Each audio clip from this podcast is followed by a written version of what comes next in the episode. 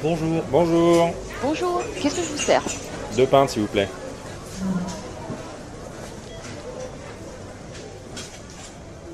Je réalisais la, la série Aquablue, tu sais, cette BD qui relate l'histoire d'une planète extraterrestre euh, colonisée par des humains en quête de ressources. Et je me disais, si notre espèce avait acquis la faculté de conquérir d'autres mondes, quel serait notre droit d'ingérence sur des planètes avec des populations évoluées, euh, voire même bactériennes? Quand tu penses à notre histoire avec les colonies, je me dis à quel point ça serait brutal. La plupart du temps, que ce soit dans les films, les séries ou les romans, on voit des espèces conquérantes attaquer la Terre, mais si c'était nous l'espèce conquérante, Bah tu sais, d'une certaine manière, les humains ont déjà établi un processus de colonisation, quoique involontaire, sur Mars. Malgré les procédures de stérilisation de la NASA, nos sondes qui sont posées ces dernières années sur la planète rouge, comme Spirit ou Opportunity, ont sûrement embarqué des colonies bactériennes qui auraient pu résister au vide spatial.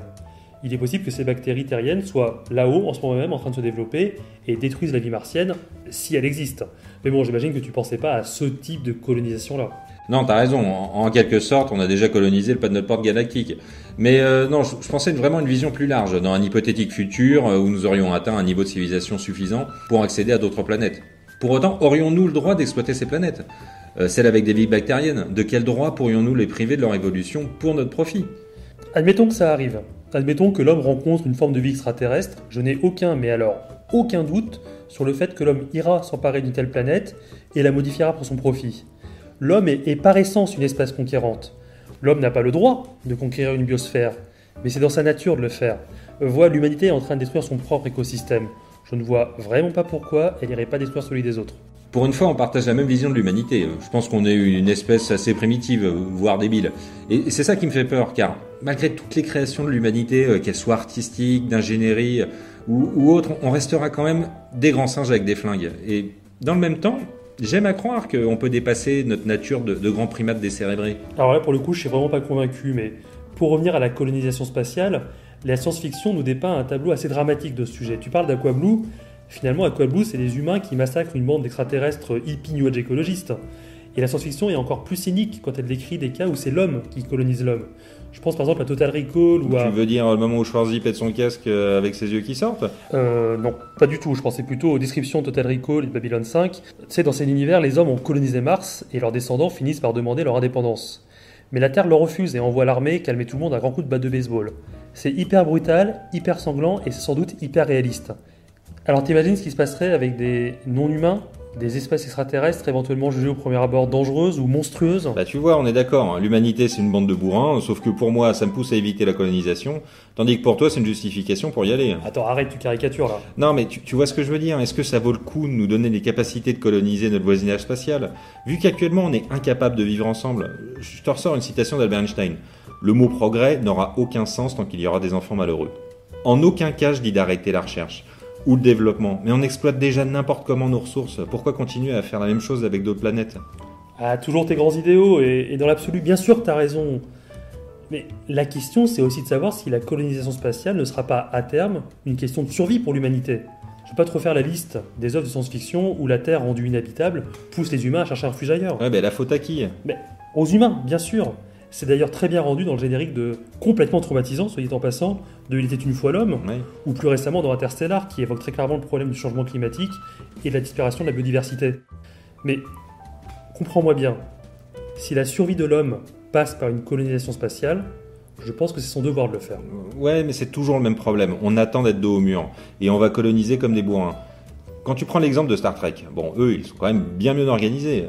La Fédération des planètes unies, bon, c'est l'ONU version Star Trek, a instauré la Prime Directive. En gros, ça leur interdit d'interférer avec les autres civilisations, et en particulier euh, celles qui ne gèrent pas le voyage supraluminique. En gros, plus vite que la lumière. Et, mais la plupart du temps, ils arrivent à tenir cette directive. Oui, enfin, à Parker qui se tape quand même toutes les gonzesses aliens de l'univers. Ouais, bon, ça c'est normal, il a toujours été moins scrupuleux que Picard. Mais C'est vrai. D'ailleurs, ça me fait penser à autre chose. Dans la science-fiction, la, la plupart des technologies qui permettent aux hommes de coloniser les autres planètes sont des technologies extraterrestres qui existent. Et l'homme les exploite sans vraiment les comprendre. Genre euh, le trou noir d'Interstellar, euh, les relais de Mass Effect ou euh, les Stargate. Ouais, mais ça, j'ai envie de dire, c'est entre guillemets la fainéantise d'auteur qui veut pas perdre des pages à expliquer des technologies. Tu sais, c'est le fameux ça marche parce que c'est magique. Ouais, sans doute, mais ça reste intéressant car si on revient à notre univers réel, même si nous arrivions à voyager à la vitesse de la lumière, bien que ça soit pas possible, on n'ira pas bien loin. Les distances entre les systèmes solaires sont trop grandes. La colonisation n'est pas une échappatoire crédible.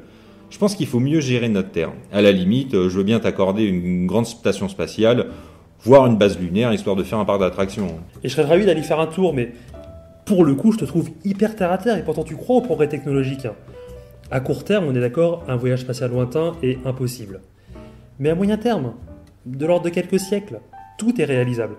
Souviens-toi quand tu étais jeune, au début du XXe siècle, les gens pensaient que rouler à 50 km/h dans un train allait, allait les tuer parce que leur cœur allait exploser. on était moins malins. hein. Non, c'est une autre époque, faut, faut comprendre. Mais vois aujourd'hui nos sondes, certes vides, filent à des vitesses folles. Voyageur 1 a quitté il y a un an le système solaire et elle se bat à plus de 60 000 km/h dans l'espace. Ouais, 60 000 km/h, 35 ans pour quitter la sphère d'influence du Soleil. Autant dire qu'avec des vitesses folles comme ça, tu me fais bien marrer. Hein. Ok, t'as raison, tu marques un point. Aujourd'hui, il faut 6 mois pour atteindre Mars en voyageant à quelques dizaines de kilomètres par seconde, et ça prend déjà beaucoup, beaucoup, beaucoup de temps. Prenons une ambition raisonnable. Atteindre Alpha du Centaure. Tu sais, c'est l'étoile la plus proche de nous. Elle est située à 4 années-lumière. Elle est 200 000 fois plus loin que Mars, et ça nous prendrait environ 30 000 ans pour l'atteindre aujourd'hui. Mais imagine Lorsqu'on pourra se propulser à l'aide d'antimatière, ou de propulsion ionique, ou de technologies beaucoup plus performantes. Oui, ou un moteur à distorsion Non mais te moque pas, l'antimatière c'est pas de la connerie. Le CERN, le Centre européen pour la recherche nucléaire, a déjà réussi à en isoler en 2011. Admettons qu'on arrive à ramener le temps de voyage vers Alpha du Centaure à 20 ans, c'est-à-dire en allant à peu près à 1 cinquième de la vitesse de la lumière. À l'aide de cryogénie pour l'équipage, on commence à toucher au possible. Je dis pas que c'est simple, hein. je dis que c'est possible. Alpha du Centaure, ça a toujours été une des conditions de victoire que je préférais dans Civilisation. Généralement, une fois le vaisseau parti, euh, je détruisais les autres civilisations histoire de passer le temps. Et c'est toi qui veux pas coloniser les autres espèces par souci de pacifisme? Oui, mais moi j'installe un gouvernement mondial, et comme ça, il n'y a plus de guerre. Ah bah dans ce cas-là d'accord. Bon, mais pour revenir à ce que tu disais, peut-être qu'à force de trop baigner dans la science-fiction, j'attends trop des technologies ultra sophistiquées. Et alors qu'on peut faire avec ce qu'on a, mais 20 ans quand même, bordel, ça fait long. Je sais pas si tu te souviens euh, de l'expérience Mars 500 euh, qui date de 2010, euh, où un équipage a simulé le trajet Terre-Mars euh, dans une bulle isolée. Ouais, absolument, c'est un peu comme à une autre échelle la série Ascension où on suit le comportement d'un équipage sur un très long voyage spatial. Oui, effectivement, mais ces expériences, qu'elles soient réelles ou dans la science-fiction, nous prouvent bien notre capacité, mais aussi notre difficulté à supporter un tel périple, que ce soit sur le plan physique ou moral. Surtout moral. Ben oui, mais entre les questions d'hibernation et la relativité restreinte, c'est sûr que les participants prennent juste un aller simple. Du coup, euh, je vois que les questions de stase pour pouvoir échapper aux dangers que peuvent être euh, la promiscuité, le quotidien ou le stock des rations. Tu parles de stase, je crois pas du tout à cette notion. On est d'accord La stase, ça consiste à passer quelque chose hors du temps. Oui, oui. Non, bah le temps c'est une barrière infranchissable. Restons réalistes, restons, j'ai envie de dire, scientifiques. Je pense que la cryogénie, qui consiste à refroidir un corps pour abaisser son métabolisme au minimum, est tout à fait suffisant pour régler le problème du voyage spatial sur de longues périodes. Elle est crédible, elle est techniquement accessible, et, toute proportion gardée, elle est peu coûteuse. Oui, enfin, le problème, c'est qu'elle transforme aussi les gens en zombies. Hein. Je sais pas si tu te souviens de Cryozone. Oh, des zombies dans l'espace, waouh, le scénario de Cryozone.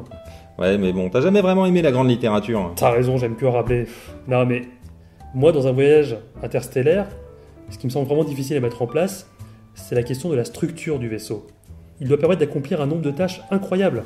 Assurer le voyage, bien sûr, assurer la survie de l'équipage avec assez de nourriture, assez d'air, assez d'eau, permettre d'explorer localement le système d'Alpha du Centaure, c'est-à-dire d'aller de planète en planète, trouver le bon endroit sur la bonne planète, donc éventuellement pouvoir se poser et redécoller si- s'il y a besoin, créer une base de vie, voire terraformer une planète. Oui, et éventuellement péter la tête des autochtones euh, quand elle a la bonne idée de se mettre sur notre route, euh, si je t'ai bien compris. Et pourquoi pas, pourquoi pas, il faudra sans doute armer le vaisseau. Sacré défi d'ingénierie, ce serait sûrement un vaisseau de plusieurs kilomètres de long, construit en Mais orbite. rêve pas, nous avons déjà du mal à financer ITER, ce projet intergouvernemental de réacteur à fusion. Je vois pas comment on pourrait réunir les fonds nécessaires pour un tel projet. Mais justement, c'est ça que j'ai envie de dire. Si tout le monde y met du sien, si des moyens considérables sont débloqués, si on se coordonne à l'échelle planétaire, tout est possible. Construire un vaisseau interstellaire, maîtriser les trous de verre, construire un générateur antimatière, terraformer une planète. Ouais, mais avec des scies, on coupe des arbres. Hein. Mais peut-être qu'aussi on pourrait régler, genre, euh, la famine dans le monde, euh, soigner le cancer, euh, guérir le sida. Et si on le fait pas, c'est qu'il y a peut-être une raison. hein. Attends, t'as carrément l'air anti-recherche là. T'es dur, la, la recherche spatiale a déjà apporté plein de bénéfices à l'humanité, comme l'imagerie médicale, les pompes à insuline, ou même les poils en téflon. Non, t'as raison, mais mon pessimisme notoire sur l'humanité a tendance à prendre le pas sur mes espoirs. Mais admettons que l'humanité arrive à jour à travailler de concert. Et dans ce cas-là, oui, je pense qu'on pourra euh, s'aventurer avec audace, là où aucun homme, là où personne n'est jamais allé auparavant. Attends, attends. C'est pas une réplique de Cosmos 99 ça? Ouais, bon, définitivement, c'est toi qui payes.